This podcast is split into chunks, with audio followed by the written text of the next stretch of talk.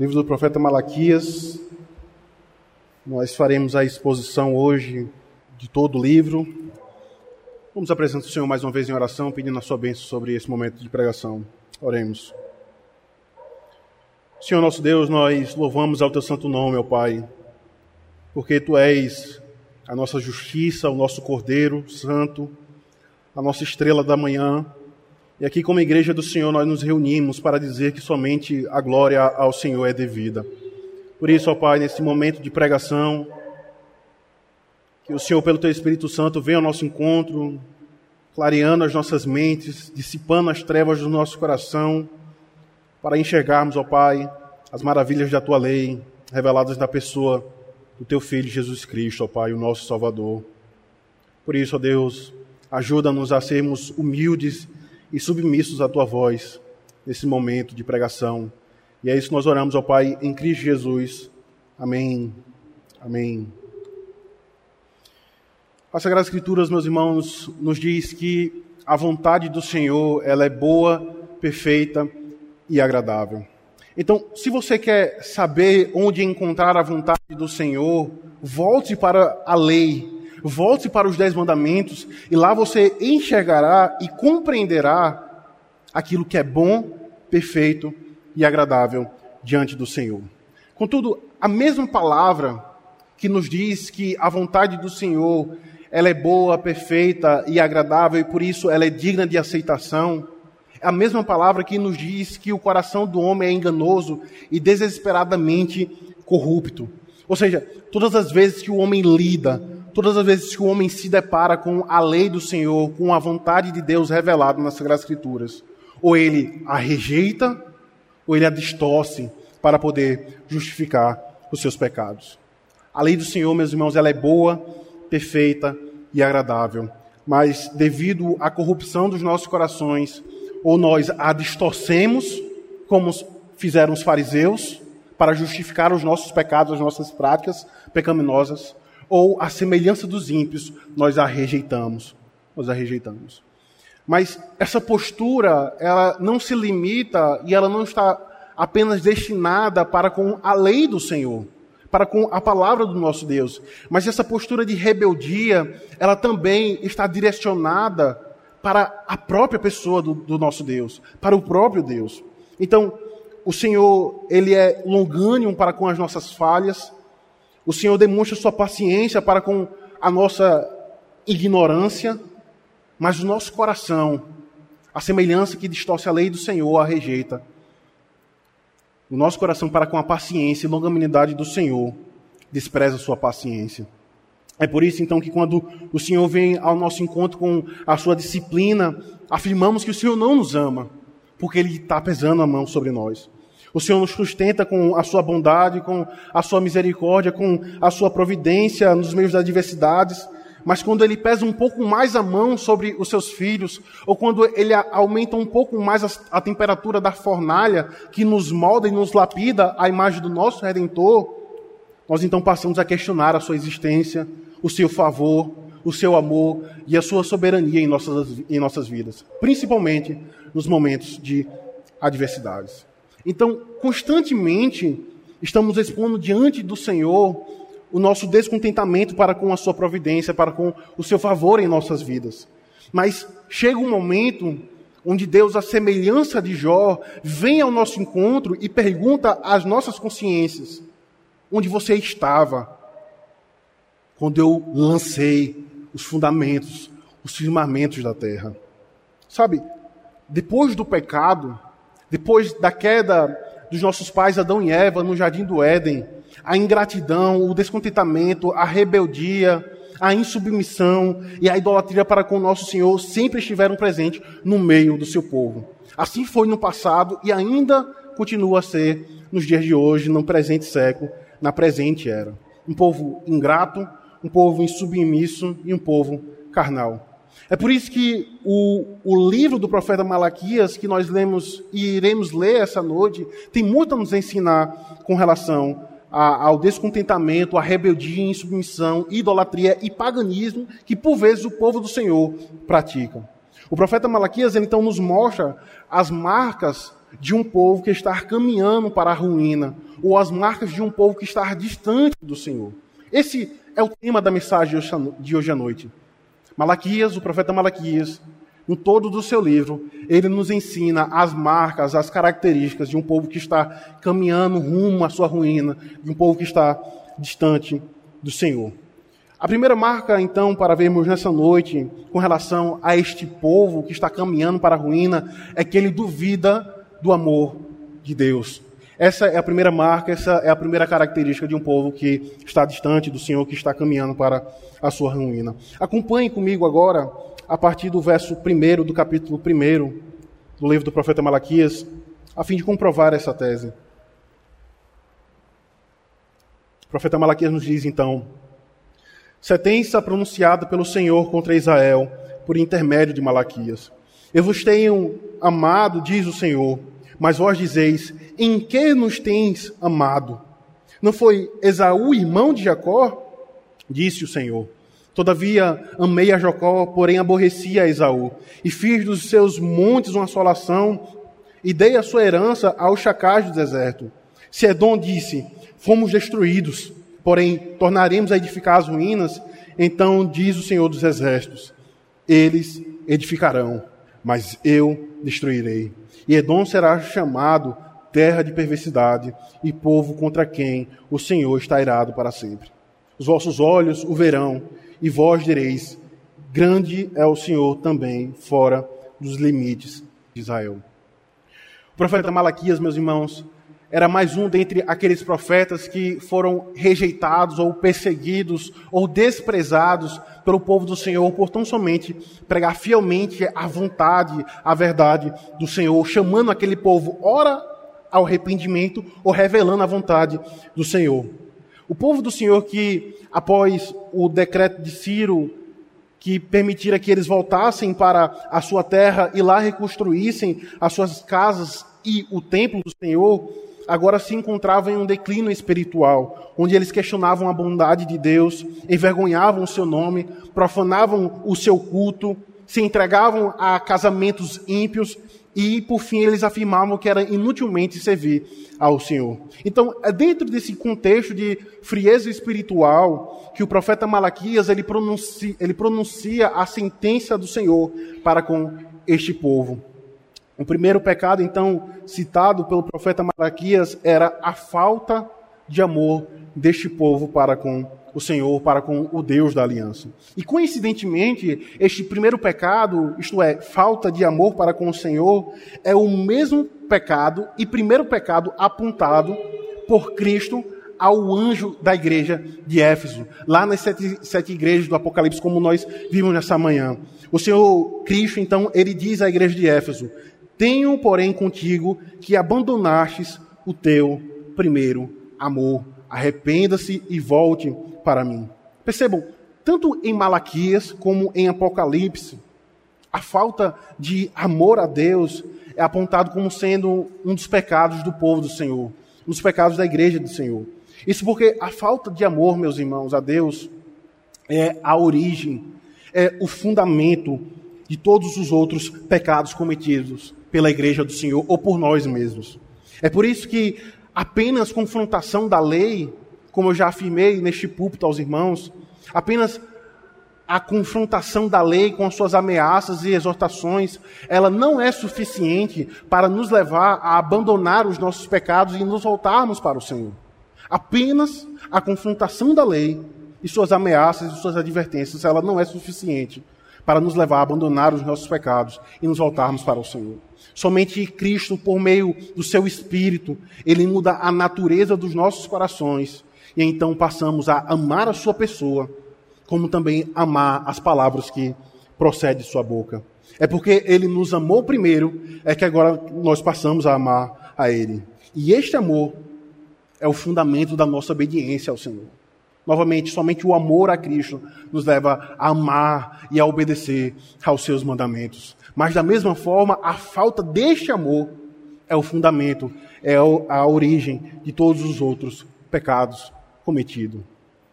Mas o que agravava este pecado do povo de Israel era que eles tinham visto a poderosa mão do Senhor os libertar do exílio babilônico. Além disso, além do fato de Deus ter, estilado, ter tirado eles do, do, exílio babilônico.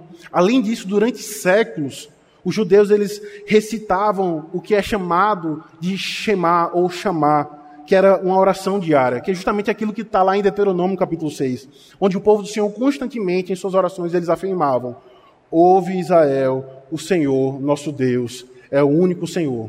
Amarás ao teu Deus de todo o coração, de toda a tua alma e de toda a tua força. Isso era o agravante do pecado dos nossos irmãos no passado.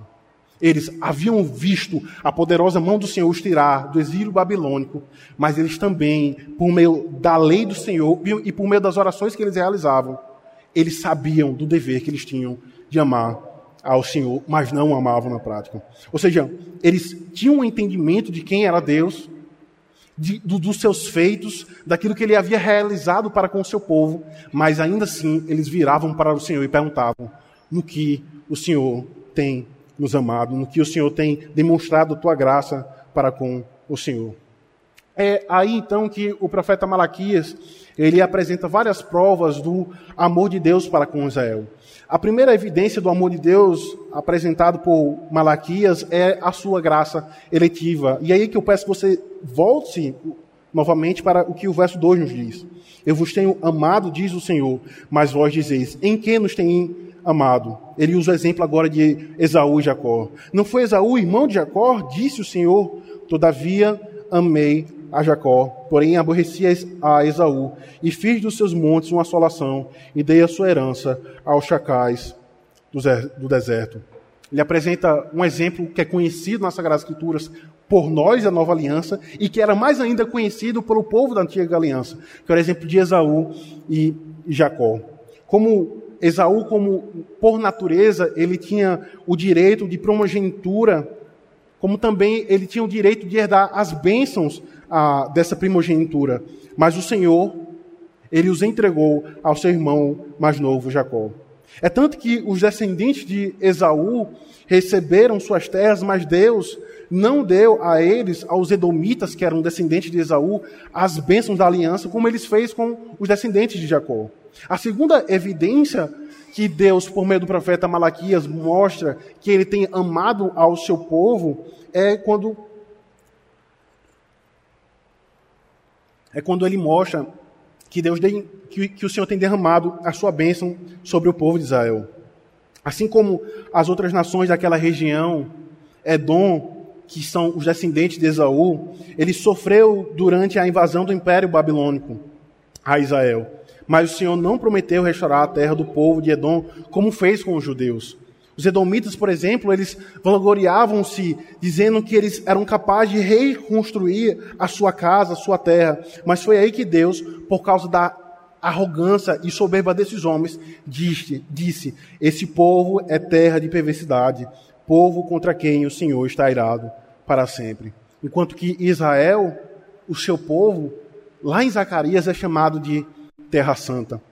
Ou seja, aqueles edomitas que afirmavam, por meio da sua arrogância e soberba, dizendo que por meio do braço forte deles, eles iriam reconstruir os seus lares. Se você olhar para o verso 4, você comprovará isso. Fomos destruídos, porém tornaríamos a edificar as ruínas. Este povo que se apoiava em seu braço forte é o mesmo povo que o Senhor vira para eles e diz: Vocês são terra de perversidade, povo contra quem o Senhor está irado para sempre. Enquanto que Israel ele havia sido um povo alvo do amor gracioso do Senhor, de modo que agora eles poderiam voltar à sua terra e reconstruir os seus lares, como também o templo do Senhor. É por isso então que Malaquias, após mostrar a graça eletiva como um alvo da demonstração do Senhor para com a sua para com seu povo, ele agora mostra a demonstração do Senhor em ser fiel ao seu pacto, em derramar a sua bênção sobre o seu povo, ao fazer essa distinção entre os outros povos Israel. A terceira evidência, por fim, que o profeta Malaquias apresenta como sendo uma demonstração do amor de Deus para com o seu povo, era o fato de Deus dar a Israel o privilégio deles testemunharem o seu nome entre os gentios. É interessante nós entendermos isso e entender até mesmo o argumento que Deus dá por meio do profeta Malaquias, porque durante os reinados de Davi e Salomão, Deus manifestou a sua glória em seu povo de tal forma que as outras nações, os outros povos, iam a Israel para ver a glória que era manifestada em Israel. Mas, devido ao exílio babilônico, devido à destruição de Jerusalém e do templo, isso, essa derrocada serviu de pretexto para os gentios e para os ímpios zombarem a Israel e, ridicularem a sua fé no Deus da aliança. É tanto que nós já vimos essa realidade. O Salmo 137, que foi exposto pelo reverendo Ageu, nos é dito no Salmo que os gentios diziam: Entoa-nos alguns dos cânticos de Sião. A igreja então responde: Como, porém, haveríamos de entoar o canto do Senhor em terra estranha? estranha. Os gentios zombavam do povo do Senhor pelo fato de eles estarem agora sofrendo exílio babilônico. E então eles perguntavam e pediam: Canta-nos as canções que vocês cantavam lá em Sião. E a igreja responde: Como nós poderíamos cantar em terras estranhas? Mas é aí que no Salmo 126 nos é mostrado essa reviravolta que justamente é apresentada como sendo o fundamento que Deus dá, como sendo a evidência do seu amor. O Salmo 126, diante da grande libertação que Deus ele promoveu ao seu povo, tirando do Egito, do exílio babilônico, os gentios dizem: com efeito, grandes coisas fez o Senhor por eles. É por isso que o verso 5 nos diz, no profeta Malaquias: Os vossos olhos verão e vós direis: Grande é o Senhor também fora dos limites de Israel. Notem, o Senhor, por meio do profeta Malaquias, nesses primeiros cinco versos, ele apresenta três evidências do seu amor para com a sua igreja. Mas a sua igreja ainda continua a responder em que o Senhor tem nos amado. Os nossos irmãos do passado, queridos, sofreram o exílio, o exílio babilônico. E nem eu e nem você temos a, a dimensão de quão horrendo e quão doloroso foi aquele exílio. Não apenas pelo fato de estar geograficamente afastado dos seus lares, mas também por sofrer no corpo e na pele a dor de ser escravo de uma nação ímpia. Eu e você, nós não temos dimensão do que foi o exílio babilônico. Mas eles sofreram. Eles foram levados para o exílio por causa dos seus pecados, por causa de suas idolatrias. E uma verdade fica evidente ao nos aproximarmos do livro do profeta Malaquias, é que quão fácil. Notem, o contexto é, eles não estavam mais cativos. Eles já haviam voltado por causa do decreto de Ciro. Foi dado a eles a oportunidade de reconstruir os seus lares e reconstruir o templo. Mas daí, diante desse grande benefício que foi a libertação, o povo ainda questiona o amor de Deus. E notem quão facilmente, meus irmãos, nos tornamos pessoas amarguradas, quando estamos debaixo da disciplina do Senhor. Disciplina essa que muitas vezes é causada pelos nossos próprios pecados, por nossa própria rebeldia, por nossa própria idolatria. Ao invés de nos submetermos ao Senhor, ao invés de nos arrependermos e nos voltarmos para Ele, nos fechamos em nossos quartos e passamos a questionar o seu amor, passamos a questionar a soberania do Senhor em nossas vidas, como fizeram os nossos pais no passado como seus olhos podem ver no verso 2. Mas este ato de questionar o amor de Deus e todos os seus benefícios, este ato de questionar o amor do Senhor e ter a ausência do amor para com Ele, é uma característica, é uma marca de um povo que está caminhando para a ruína. Essa então foi a primeira marca que nós precisávamos ouvir e aprendermos e crermos com relação aos perigos de se, se, de se fazer parte de uma nação que está caminhando para a ruína. A primeira característica, então, de uma nação, de um povo, de uma igreja que está caminhando para a ruína, que está se afastando do Senhor, é que ela duvida do amor do Senhor. A segunda marca, meus irmãos, para vermos nessa noite, é que este povo, ele profana o culto a Deus. A segunda marca é que este povo, ele profana o culto a Deus. É aí que eu peço que você acompanhe agora comigo a leitura do verso 6, a fim de comprovarmos essa segunda, essa segunda característica, essa segunda marca. Veja o que nos é dito. O filho honra o pai, e o servo ao seu senhor. Se eu sou pai, onde está a minha honra? E se eu sou Senhor, onde está o respeito para comigo? Diz o Senhor dos Exércitos a vós outros, ó sacerdotes, que desprezais o meu nome. Vós dizeis: Em que desprezamos nós o teu nome? Ofereceis sobre o meu altar pão imundo, e ainda perguntais: Em que te havemos profanado? Nisto que pensais: A mesa do Senhor é desprezível. Quando trazeis animal cego para o sacrificardes, não é isso um mal? E quando trazeis o coxo ou o enfermo, não é isso um mal? Ora, apresentai-o ao teu governador. Acaso terá ele agrado em ti e te será favorável? Diz o Senhor dos Exércitos. Agora, pois, suplicai o favor de Deus, que nos conceda a sua graça, mas com tais ofertas nas vossas mãos, aceitará ele a vossa pessoa? Diz o Senhor dos Exércitos. Tomara houvesse entre vós que feche as portas, para que não acendeis balde o fogo do meu altar. Eu não tenho prazer em vós, diz o Senhor dos Exércitos, nem aceitarei da vossa mão a oferta. Mas desde o nascente do sol até o poente, é grande entre as nações o meu nome, e em todo lugar lhe é queimado incenso, e trazidas ofertas puras, porque o meu nome é grande entre as nações, diz o Senhor dos Exércitos. Mas vós o profanais, quando dizeis, a mesa do Senhor é imunda, e o que nela se oferece é isto, a sua comida é desprezável. E dizeis ainda, que canseira, e me desprezais, diz o Senhor dos Exércitos. Vós ofereceis o dilacerado e o coxo e o enfermo, ainda assim fazeis a oferta. Aceitaria eu isso da vossa mão? Diz o Senhor. Pois maldito seja o enganador que, tendo um animal sadio no seu rebanho, promete e oferece ao Senhor um defeituoso. Porque eu sou grande rei, diz o Senhor dos Exércitos, o meu nome é terrível entre as nações. Capítulo 2. Agora, ó sacerdotes, para vós outro é este mandamento. Se não ouvides e se, e se não propuserdes no vosso coração dar honra ao meu coração, diz o Senhor dos Exércitos, enviarei sobre vós a maldição e amaldiçoarei as vossas bênçãos.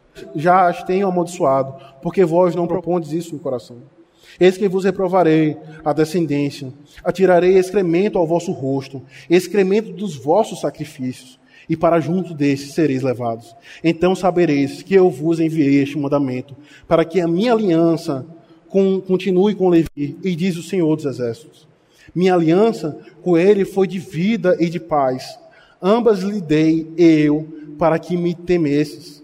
Com efeito, ele me temeu e temeu por causa do meu nome.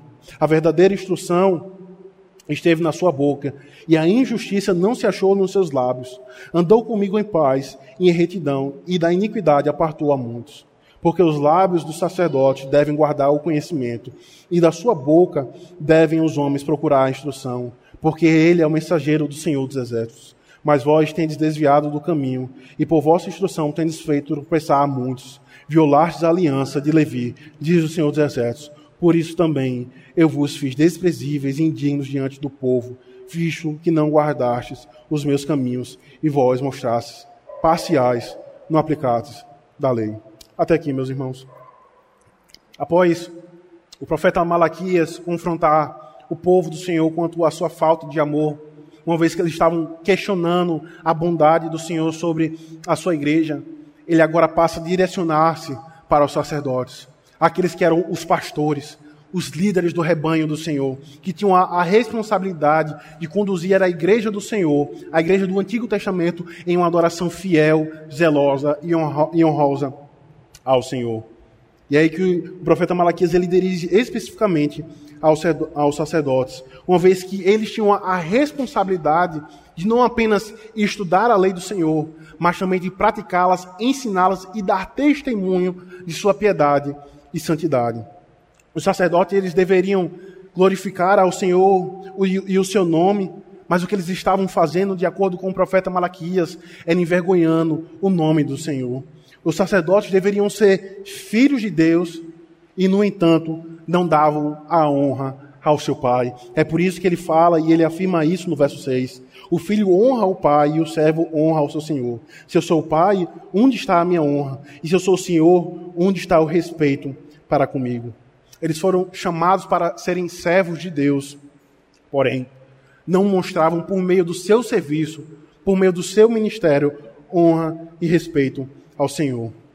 E daí que quando o profeta Malaquias os confrontou, os sacerdotes, eles perguntaram arrogantemente e até mesmo com a ironia: Em que desprezamos nós o teu nome? Então o profeta respondeu. Ele então mostra agora, em primeiro lugar, os sacerdotes eles estavam contaminando o altar. É aí por isso que ele diz, no verso 7, Ofereceis sobre o meu altar pão imundo, e ainda perguntais, em que te havemos profanado, nisto que pensais, a mesa do Senhor é desprezível. A mesa do Senhor é desprezível. Enquanto que as ofertas de animais deveriam ser perfeitas, e qualquer que animal que fosse impuro ou que fosse manco ou coxo, esse animal ele deveria ser rejeitado e não deveria ser apresentado ao Senhor. Percebam, o zelo do Senhor para com o tipo de animal que era realizado e feito em seu altar, não era um, zelo sem fundamento, mas era um zelo que apontava para aquele que era o Cordeiro de Deus que tira o pecado do mundo. Este Cordeiro perfeito e justo. Era por isso que havia no coração do Senhor um zelo para o tipo de animal. Ele deveria ser perfeito, ele deveria ser sem mácula. Mas o que os sacerdotes estavam fazendo era oferecendo animais coxos, animais impuros e diziam: no que nós estamos desprezando ao Senhor, no que nós estamos zombando ao teu nome. É aí que então o profeta Malaquias ele confronta aqueles profetas, aqueles sacerdotes. Além disso, os sacerdotes eles estavam permitindo que o povo trouxesse para Deus aquilo que ficava aquém do que eles tinham de melhor para oferecer. Então perceba que o pecado dos sacerdotes eles eram duplos. Eles não apenas desonravam ao Senhor por meio da sua impiedade ao oferecer sacrifícios impuros e coxos, mas eles também davam a tese, eles também davam a aprovação para que o povo do Senhor oferecesse sacrifício impuro. E daí que ele faz uma comparação entre a tribo de Levi uma tribo que era destinada para lidar com os sacrifícios, para, para com o serviço na casa do Senhor, e compara com esses sacerdotes. Ele diz: O meu servo Levi, ele foi fiel, não teve injustiça em seus lábios, como também ele não conduziu o povo do Senhor em desonra. Mas vós, além de oferecer sacrifícios inaceitáveis, vocês conduzem ao meu povo a desonra. É por isso que ele diz no verso 8, se você puder acompanhar: Mas vós vos tendes desviado do caminho, e a vossa instrução tens feito tropeçar a muitos. Violastes a aliança de Levi, diz o Senhor dos Exércitos. Por isso também vos desprezeis, indignos diante de todo o povo. Diante de todo o povo. Talvez uma grande pergunta ela possa surgir. Por que os sacerdotes que faziam parte do povo do Senhor após desfrutarem da libertação do exílio babilônico. Por que eles procediam dessa forma? Porque eles ofereciam e permitiam que o, a igreja do Senhor oferecesse sacrifício impuro. Porque os sacerdotes, eles, eles desobedeciam à lei do Senhor. E isso era uma evidência de que os seus corações não estavam centrados em seus ministérios e não estavam centrados nos benefícios que o Senhor havia dado ao seu, à sua igreja. Um dos motivos era justamente o fato de eles não estarem dando o que era devido e melhor ao Senhor. Eles estavam voltando do exílio babilônico, mas eles estavam agora, ao invés de oferecer sacrifícios perfeitos com uma demonstração de gratidão e ação de graças, eles estavam agora oferecendo sacrifícios impuros e, imaculados. Desse modo, os sacerdotes eles contentavam-se com algo que era aquém do melhor que eles poderiam, como também o povo poderia oferecer ao Senhor. Eles ofereciam um animal doente que já estava próximo à sua morte, ofereciam um animal coxo que não servia para nada. Então o Senhor não podia aceitar esse sacrifício. Entretanto, eles se esqueceram das palavras que o Senhor diz ao seu servo Samuel: Obedecer é melhor do que sacrificar, e o atender melhor do que a gordura de carneiros. De carneiros. É por isso que no verso 3, se você puder olhar para a tua Bíblia, no capítulo, no capítulo 2, ele diz: Eis que vos reprovei a descendência, Atirarei excremento do vosso rosto, excremento dos vossos sacrifícios, para junto destes serei levados. Com isso, os sacerdotes que ofereciam sacrifícios imaculados, ofereciam sacrifícios impuros, eles agora eram rejeitados pelo Senhor. Os restos dos sacrifícios que eram realizados na casa do Senhor eram levados para fora do acampamento e queimados. Mas Deus iria humilhar os seus sacerdotes ao esfregar no nariz, ao esfregar em seu rosto, por assim dizer, os excrementos desses animais. Com isso, os sacerdotes eles se tornavam impuros e deveriam ser afastados do acampamento, deveriam ser afastados do serviço ao Senhor. É justamente isso que o profeta Malaquias está dizendo aos sacerdotes. Esse sacrifício que vocês dizem oferecer ao Senhor e dizem ser aceito diante da, da presença do Senhor, esse sacrifício, ele é impuro. E o que o Senhor fará com eles é jogar em suas caras para torná-los impuros e incapazes de servir ao Senhor. E servirem ao Senhor. Eles não valorizavam o ofício que eles haviam recebido por parte do próprio Deus. Já era terrível os sacerdotes estarem transgredindo a lei do Senhor e demonstrando impiedade por meio do seu proceder. Mas além disso, eles também estavam conduzindo a igreja do Senhor, o povo do Senhor, em desobediência. É por isso que, a semelhança do que Cristo disse a respeito dos fariseus, que tudo aquilo que eles tocavam, eles tornavam impuro, ou seja, eles modelavam a massa, de igual modo esses sacerdotes eles estavam procedendo no povo do Senhor. Eles estavam oferecendo sacrifícios impuros e eles estavam conduzindo o povo do Senhor a oferecer sacrifícios impuros. Essa é a segunda marca, meus irmãos, de um povo que está distante do Senhor ou está caminhando para a ruína. Eles, em primeiro lugar, duvidam do amor do Senhor e, em segundo lugar, eles profanam ao culto do Senhor. A terceira característica para vermos então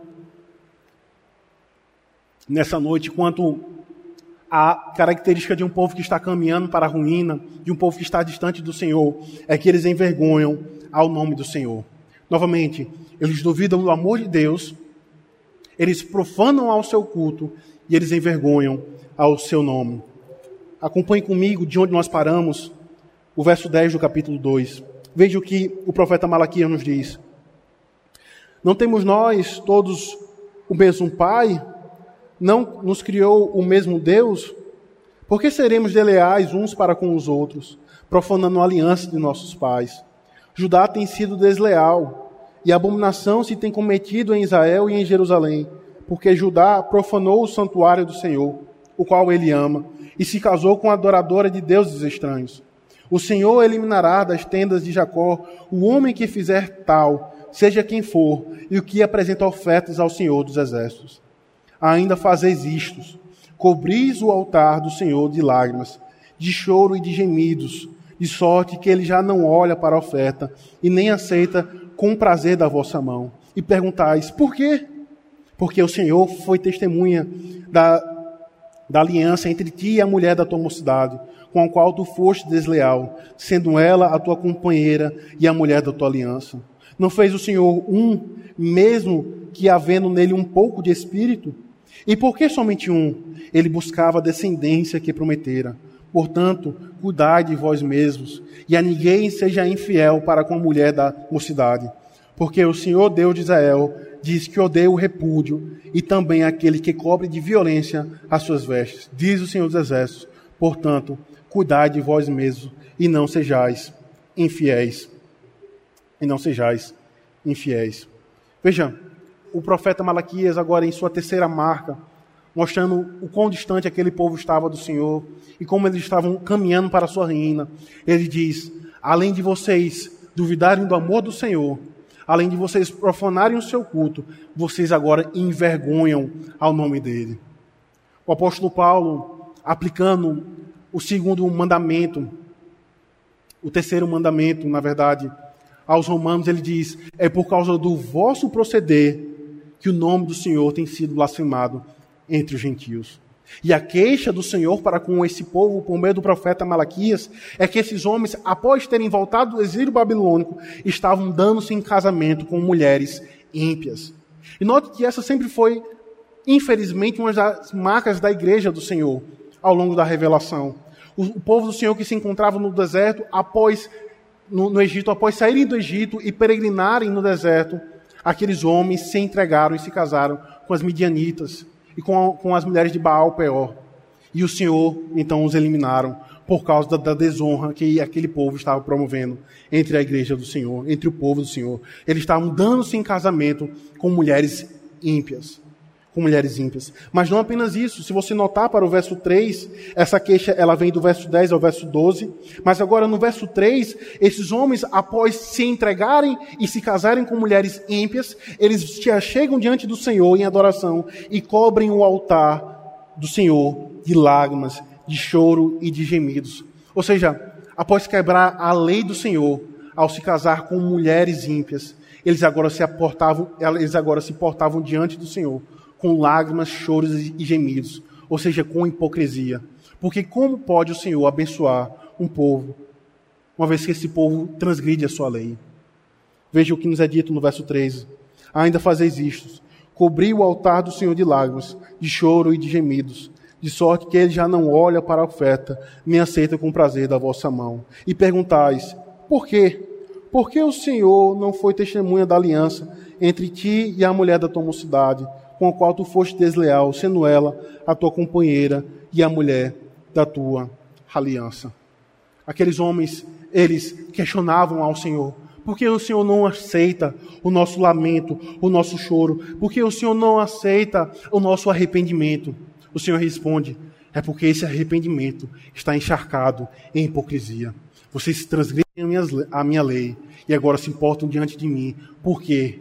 Porque o Senhor não aceita o meu sacrifício.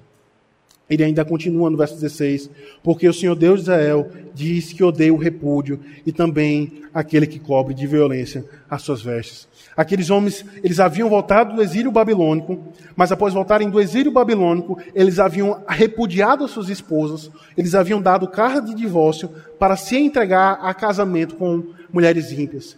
E é justamente aqui que o profeta Malaquias, ele condena esse povo. Ele mostra aquele povo como que eles estavam caminhando para a ruína, como que eles estavam distantes do Senhor. Porque eles não apenas casavam-se com as mulheres ímpias, mas eles repudiavam as mulheres, as judias, as, aquelas que faziam parte do povo do Senhor.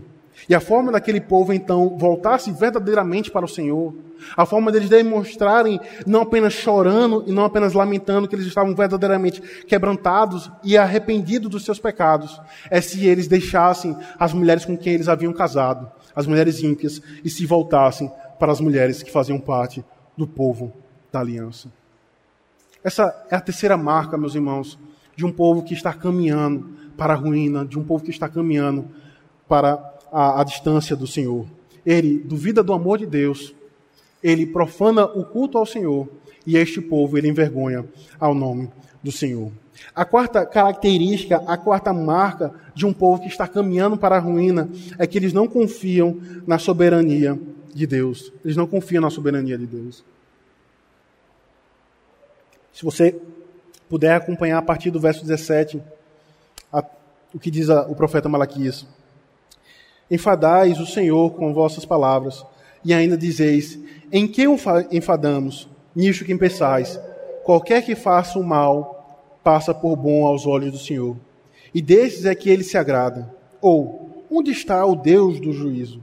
Eis que eu envio o meu mensageiro, que preparará o caminho diante de mim. De repente virá o seu templo, o Senhor, a quem vos buscais, o anjo da aliança, a quem vós desejais. Eis que ele vem, diz o Senhor dos exércitos. Mas quem poderá suportar o dia da sua vinda? E quem poderá subsistir quando ele aparecer? Porque ele é como o fogo do orives e como a potássio dos lavadeiros. Assim tassear como derretedor e purificador de prata. Purificará os filhos de Levi e os refinará como ouro e como prata. Eles trarão ao Senhor justas ofertas então a oferta de Judá e de Jerusalém será agradável ao Senhor, como nos dias antigos e como nos primeiros anos. Chegar-me-ei a vós outros para juízo. Serei testemunha veloz contra os feiticeiros e contra os adúlteros e contra os que juram falsamente, contra os que defraudam o salário do jornaleiro e oprimem a viúva e o órfão, e torcem o direito do estrangeiro e não me temem, diz o Senhor dos exércitos. A quarta marca de um povo que está caminhando em direção à ruína, de um povo que está distante do Senhor, é que eles não confiam na soberania do Senhor. Eles não confiam na justiça do Senhor. É por isso que nós fazemos, é por isso que nós fizemos questão de ler o Salmo nesta noite, no Salmo de, da leitura da lei, o Salmo 73, onde nos confronta quanto ao fato de nós olharmos para os ímpios e invejarmos as suas prosperidades e invejarmos o seu bem-estar. Enquanto que o Senhor, no, próprio Salmo de 73, ele condena essa postura. E Asaf diz: Até que entrei no santuário do Senhor e atinei para o juízo deles. É justamente isso que aqueles homens, é justamente isso que aquele povo do Senhor estava fazendo. O verso 17 diz: Vocês afirmam: qualquer que faz o mal passa por bom aos olhos do Senhor, e desses é que ele se agrada. Ou onde está o Deus do juízo? Aquele povo, eles olhavam para os gentios, eles olhavam para os pagãos e afirmavam que o Senhor se agradava do proceder deles. É por isso que eles afirmam: aquele que faz o mal, esse é o que passa por bem diante dos olhos do Senhor. Ou onde está o Deus da justiça? Onde está o Deus juiz? Notem como a arrogância e a soberba daquele povo era evidenciada. Eles profanavam o culto ao Senhor, eles quebravam a lei do Senhor ao se casar-se com mulheres ímpias, e agora eles pediam justiça. Onde está o Deus da justiça? Porque o que aparenta é que o mal é que vence, é que o mal que é recompensado. Mas o que aqueles homens eles necessitavam não eram de justiça, mas de misericórdia e graça por parte do Senhor. Porque se eles pedissem e, e fossem dado a eles justiça, eles estariam condenados eles estariam condenados. É por isso então que a partir do verso 1 do capítulo 3, o Senhor fala qual é a sua justiça. Eis que eu envio o meu mensageiro, que preparará o caminho diante de mim. De repente virá ao seu templo o Senhor, a quem vós buscais? O anjo da aliança, a quem vós desejais? Eis que ele vem, diz o Senhor dos exércitos. Diz o Senhor dos exércitos. Eis aqui nesses primeiros versos, uma referência direta e clara à pessoa de Cristo, como foi dito nessa manhã por meio do pastor Ageu, ao dizer que Malaquias anuncia a vinda do nosso Salvador, a vinda do nosso Redentor. O profeta Malaquias ele diz: Eis que eu envio o meu mensageiro que preparará o caminho diante de mim. O nome Malaquias ele significa o mensageiro do Senhor. O profeta Malaquias ele foi o último a escrever a sua revelação, a sua mensagem. Mas o último profeta do Antigo Testamento foi João Batista. Ele foi o que finalizou a antiga dispensação e deu início à nova aliança, ao preparar o caminho do nosso Redentor. É por isso que o profeta Malaquias diz: Eis que envio o meu mensageiro que preparará o caminho diante de mim. Mas aí agora ele passa a fazer uma referência direta a Cristo. De repente virá ao seu templo o Senhor, a quem vós buscais ao anjo da aliança, a quem vós desejais, eis que ele vem, diz o Senhor dos Exércitos.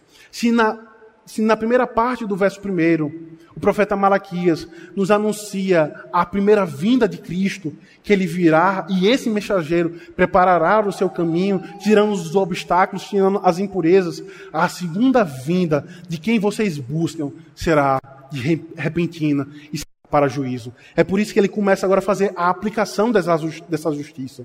O Senhor mostra aquele povo que buscava justiça, que buscava equidade, e diz a ele o que é que significa a verdadeira justiça. O verso 2 nos diz: Mas quem poderá suportar o dia da sua vinda? E quem poderá subsistir quando ele aparecerá? Porque ele é, porque ele é como fogo do orives e como a potássio dos lavadeiros. Assentar-se-á como derretedor e purificador de prata, purificará os filhos de Levi e os refinará como ouro e como prata. Eles trarão ao Senhor justas ofertas. O profeta Malaquias diz que quando Cristo ele vir, aquele que é a justiça personificada do Senhor, ele irá purificar o seu povo. E ele irá lavar o seu povo como uma, uma lavadeira ela faz. Porque na antiga aliança, no Antigo Testamento, havia três formas de purificação: por meio do sangue, do fogo e da água. E da água. O sangue não é mencionado aqui pelo profeta Malaquias, porque Cristo já haveria de verter o seu sangue em favor dos seus eleitos. Mas o fogo e a água é mencionado. Assim como o fogo ele purifica o ouro para torná-lo mais puro, e assim como a água tira as impurezas de uma roupa manchada, de uma roupa impura, assim será a justiça de Cristo. Ele purificará a sua igreja e ele lavará a sua igreja, a tornando então perfeita, a tornando então perfeita. Aqueles homens eles estavam querendo a justiça e desejando a justiça do Senhor, ao ponto de afirmar que a justiça divina ela não era realizada na terra, ao dizer que o mal era compensado com o bem. E esta era uma quarta marca de um povo que estava caminhando para a ruína. Eles duvidavam do amor do Senhor, eles profanavam o culto a Deus, eles envergonhavam o nome do Senhor e eles não confiavam na soberania do Senhor, eles não confiavam na justiça divina. A quinta marca, meus irmãos, para nós vermos nessa manhã, é que este povo que está caminhando para a ruína, eles são infiéis em seus votos para com o Senhor. Acompanhe comigo agora, a partir do verso 6, o que o profeta Malaquias ele nos diz. Porque eu, o Senhor, não mudo. Por isso vós, ó filhos de Jacó, não sois consumidos. Desde os dias dos vossos pais, vos desviastes dos meus estatutos, e não guardastes. Tornai-vos para mim, e eu me tornarei para vós outros, diz o Senhor dos Exércitos. Mas vós dizeis: em que havemos de tornar? Roubará o homem a Deus? Todavia, vós me roubais e dizeis: Em que te roubamos? Nos dízimos e nas ofertas. Com maldição sois amaldiçoados, porque a mim me roubais, vós a nação toda. Trazei todos os dízimos à casa do tesouro, para que haja mantimento na minha casa. E provai-me nisto, diz o Senhor dos Exércitos, se eu não vos abrir as janelas do céu e não derramar sobre vós as bênçãos sem medida por vossa causa, repreenderei o devorador, para que não vos consuma o fruto da terra. A vossa vida no campo não será estéril, diz o Senhor dos Exércitos. Todas as nações vos chamarão felizes, porque vós sereis uma terra deleitosa, diz o Senhor dos Exércitos. Diz o Senhor dos Exércitos. Aquele povo, após voltar do exílio babilônico, após voltar do cativeiro babilônico, eles agora, eles questionavam ao Senhor em que nós estamos roubando a Ti. Em que nós estamos profanando ao Teu culto no que diz respeito ao dízimo. O Senhor diz, vocês têm me roubado, porque vocês não têm dado o dízimo, que é o fruto da terra, como gratidão pela libertação, pela gratidão da minha providência e do sustento ao povo do Senhor. Note que essa, meus irmãos, é uma demonstração muito clara de ingratidão para com a providência do Senhor. Muitas vezes nós achamos que somos donos da nossa saúde, nós achamos que somos donos dos nossos próprios corpos, nós achamos que somos donos dos nossos talentos e dons, e por isso nós não devolvemos isso, seja dando o nosso melhor, ou seja por meio dos nossos recursos ao Senhor. O Senhor que nos sustenta e o Senhor que tem nos sustentado na pandemia. Quantas vezes nós pensamos no nosso bem-estar, do que em devolver aquilo que o Senhor nos dá por meio da sua providência, por meio da sua bondade. Essa é a quinta característica, essa é a quinta marca de um povo que está caminhando para a ruína, de um povo que está caminhando para a sua própria destruição. Eles são infiéis em seus votos. Eles são infiéis em seus votos. A sexta e última característica, meus irmãos, de um povo que está caminhando para a destruição, de um povo que está distante do Senhor, é que eles desprezam o culto a Deus, que eles desprezam o culto a Deus. Veja o que o profeta Malaquias nos diz agora, no verso 13 do capítulo 3. As vossas palavras foram duras para mim, diz o Senhor, mas vós dizeis, que temos falado contra ti? Vós dizeis, inútil é servir a Deus, que nos aproveitou termos cuidado em guardar os seus preceitos e andar de luto diante do Senhor dos Exércitos. Ora, pois nós reputamos por felizes os soberbos. Também os que cometem impiedade prosperam. Sim, eles tentam ao Senhor e escapam. Então, os que temiam ao Senhor falavam uns aos outros. O Senhor atentava e ouvia. Havia um memorial escrito diante dele para os que temem ao Senhor e para os que se lembram do seu nome. Eles serão para mim particular tesouro naquele dia que prepararei, diz o Senhor dos Exércitos poupar-lo-eis como um homem poupa ao seu filho que o serve.